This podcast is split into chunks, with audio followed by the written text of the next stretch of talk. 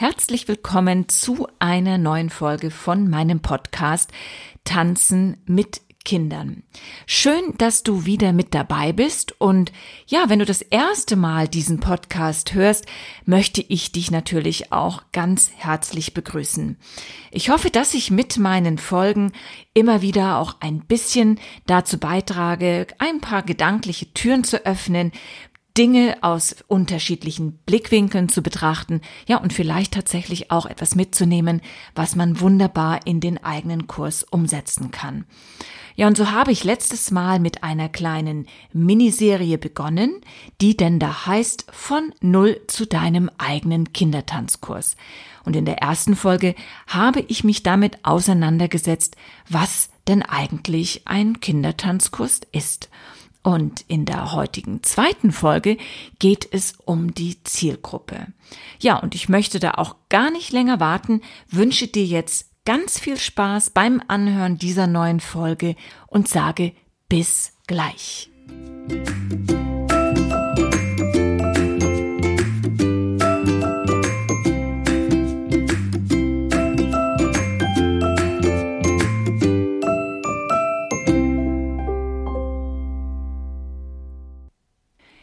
dieser Folge werde ich also ein paar übergeordnete Aspekte der jeweiligen Zielgruppe darstellen. In den Podcast-Folgen 12, 13 und 14 gehe ich ebenfalls auf die verschiedenen Zielgruppen im Kindertanz ein. Wenn sich also heute trotzdem anhand der Thematik einige Inhalte wiederholen, so seht es mir bitte nach. Ja, die Zielgruppe zu kennen ist schon eigentlich mal die Grundvoraussetzung, wenn ich einen Kindertanzkurs geben möchte. Wenn ich mit Kindern im Alter von drei bis acht Jahren arbeite, dann muss mir bewusst sein, dass dies eine besondere, aber vor allem auch keine einheitliche Zielgruppe ist. Zu unterschiedlich sind die einzelnen Phasen in der Entwicklung und zu groß dementsprechend auch die Entwicklungssprünge. Es macht also sehr großen Sinn, die Kinder in unterschiedliche Altersklassen einzuteilen.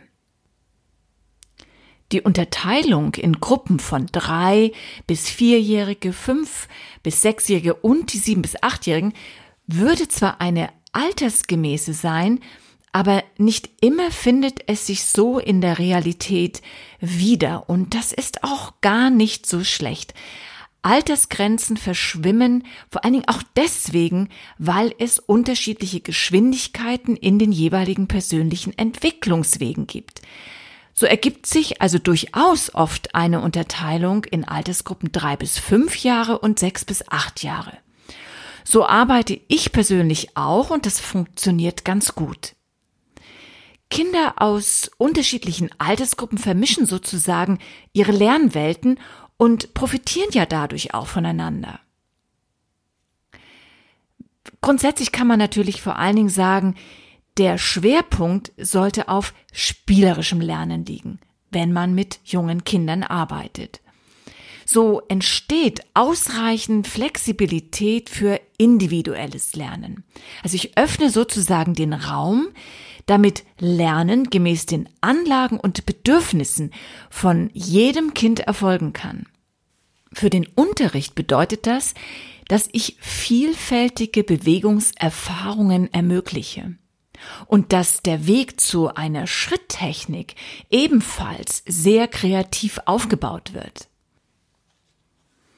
Also eben keine trockene und starre Lerneinheit. Bewegung macht die Kinder glücklich und zufrieden. Hüpfen, springen und herumtollen, das macht Kindern Spaß. Und im Umkehrschluss heißt dies, ja, wenn Kinder Spaß haben, dann hüpfen und springen sie. Und es ist wissenschaftlich bewiesen, dass Bewegung, positives Erleben, Glück und Lernen ja bei Kindern eng miteinander verknüpft ist. Biete also in deinem Unterricht Bewegungselemente, die Spaß machen. Sorge für eine positive Unterrichtsatmosphäre und die Kinder werden glücklich aus deinem Unterricht gehen und sicherlich auch etwas gelernt haben. Kinder nehmen sich nämlich das aus deinem Unterricht heraus, was sie wirklich lernen wollen.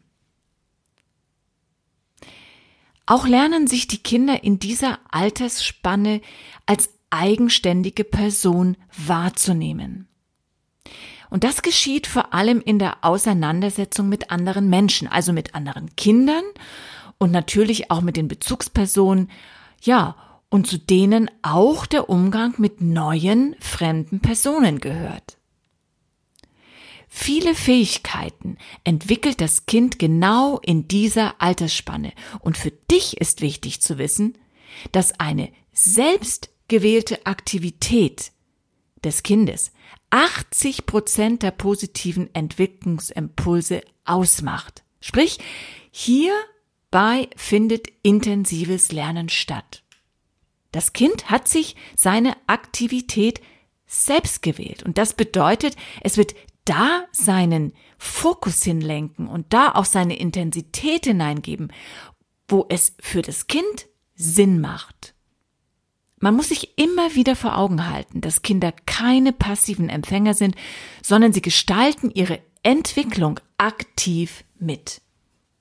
Die motorische Entwicklung geht in dieser Altersstufe drei bis sechs Jahre sehr zügig voran. Also bis zum Alter von drei Jahren geht es vor allen Dingen um grundsätzliche Bewegungsformen, wie zum Beispiel das Gehen, das Laufen, Balancieren, Hüpfen, Springen, Kriechen, Klettern, Rollen, ja, um einige zu nennen. Das Vervollkommnen dieser Grundfertigkeiten von Bewegung geschieht dann bis zum sechsten Lebensjahr. Hier lohnt sich auch ein kleiner Ausflug in die Hirnforschung. Diese bestätigt nämlich, dass die Anzahl der Nervenzellkontakte bis zum sechsten Lebensjahr eine Größenordnung hat, die so nie wieder im Leben erreicht wird. Also man könnte sagen, es existiert ein regelrechtes Feuerwerk an Informationen, welches intern weitergegeben wird.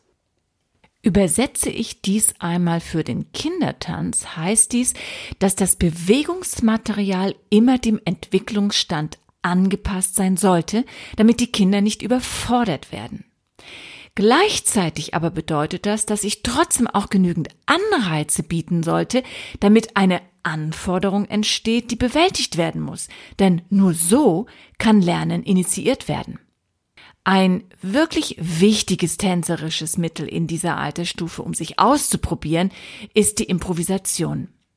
Hier kann wunderbar eine positive Fehlerkultur etabliert werden.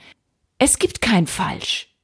Funktioniert etwas nicht, probiert das Kind weiter, ändert vielleicht seine Richtung oder auch sein Bewegungsrepertoire und nimmt einen neuen Anlauf zur Aufgabenbewältigung.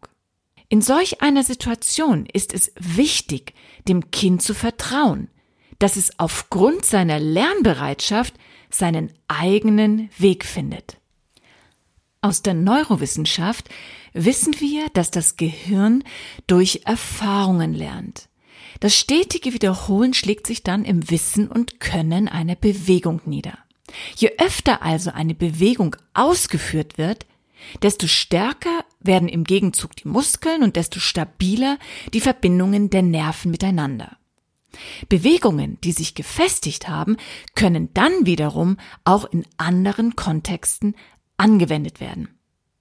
Beobachte aber einmal ganz genau, was passiert, wenn du einen gelernten Schritt einmal in einen anderen Kontext setzt. Zum Beispiel einfach mal die Front wechseln. Also weg vom Blick zum Spiegel hin zum Rücken zur Spiegelfront. Und du wirst ganz schnell feststellen, dass sich das Leistungsniveau wieder nach unten reguliert. Ein ganz normaler Vorgang, der aber dafür spricht, dass gelernte Schritte in unterschiedliche Kontexte gesetzt werden sollten, damit sie sich festigen können, um später automatisiert ablaufen zu können. In der Pädagogik bzw. der Psychologie existieren unterschiedliche Konzepte, um Kinder in ihrer Entwicklung zu unterstützen. Einige wichtige Stellschrauben möchte ich hier einmal nennen. Es ist wichtig, frühzeitig zu fördern. Herausforderung ohne Überforderung zu schaffen.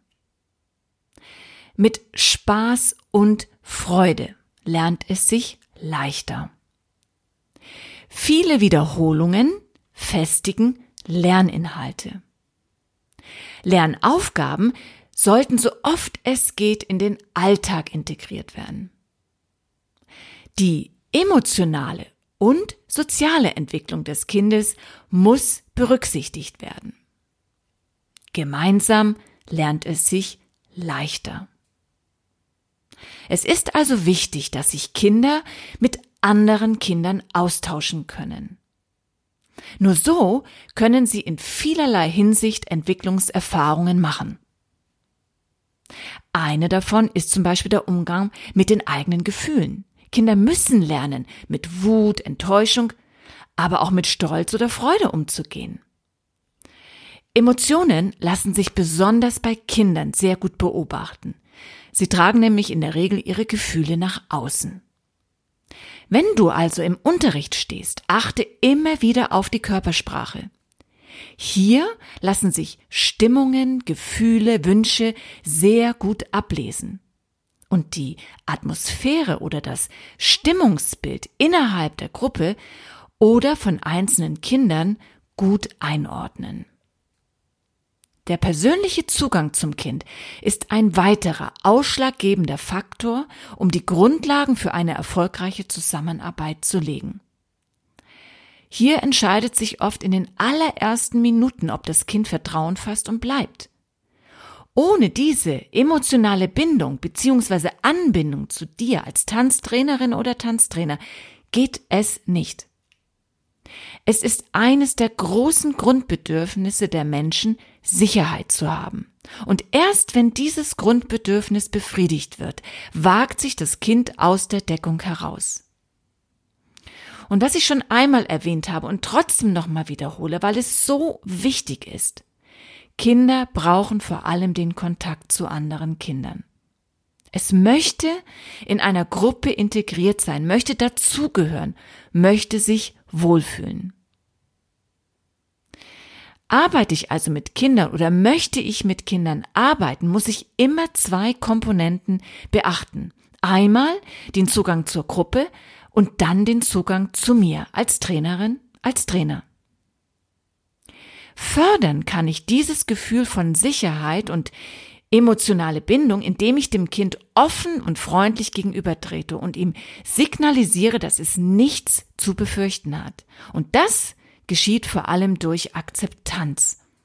Das Kind wird so genommen, wie es ist. Oder andersrum gesagt, das Kind fühlt, ich werde so genommen, wie ich bin. Wichtig ist auch die Zuverlässigkeit. Ich bin da, du kannst dich auf mich verlassen. Oder Hilfsbereitschaft.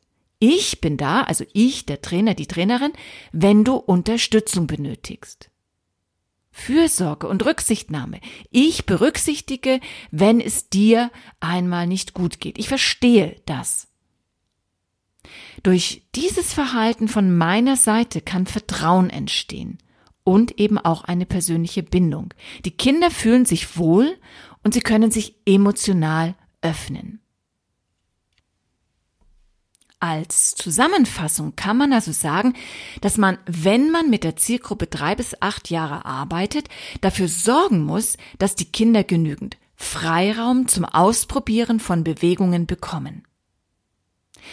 Dass eine positive Atmosphäre geschaffen wird, die den Kindern entspricht. Im Trainingssaal ist dafür die Trainerin der Trainer verantwortlich. Neben der Freiheit, Bewegungen ohne feste Struktur zu erleben, braucht es aber auch genauso die strukturierten Bewegungseinheiten. Das nämlich fordert sie heraus. Und als positiven Nebeneffekt anhand vorgegebener Übungen, ja, nehmen Sie ja auch was ganz Entscheidendes für Ihr Leben mit.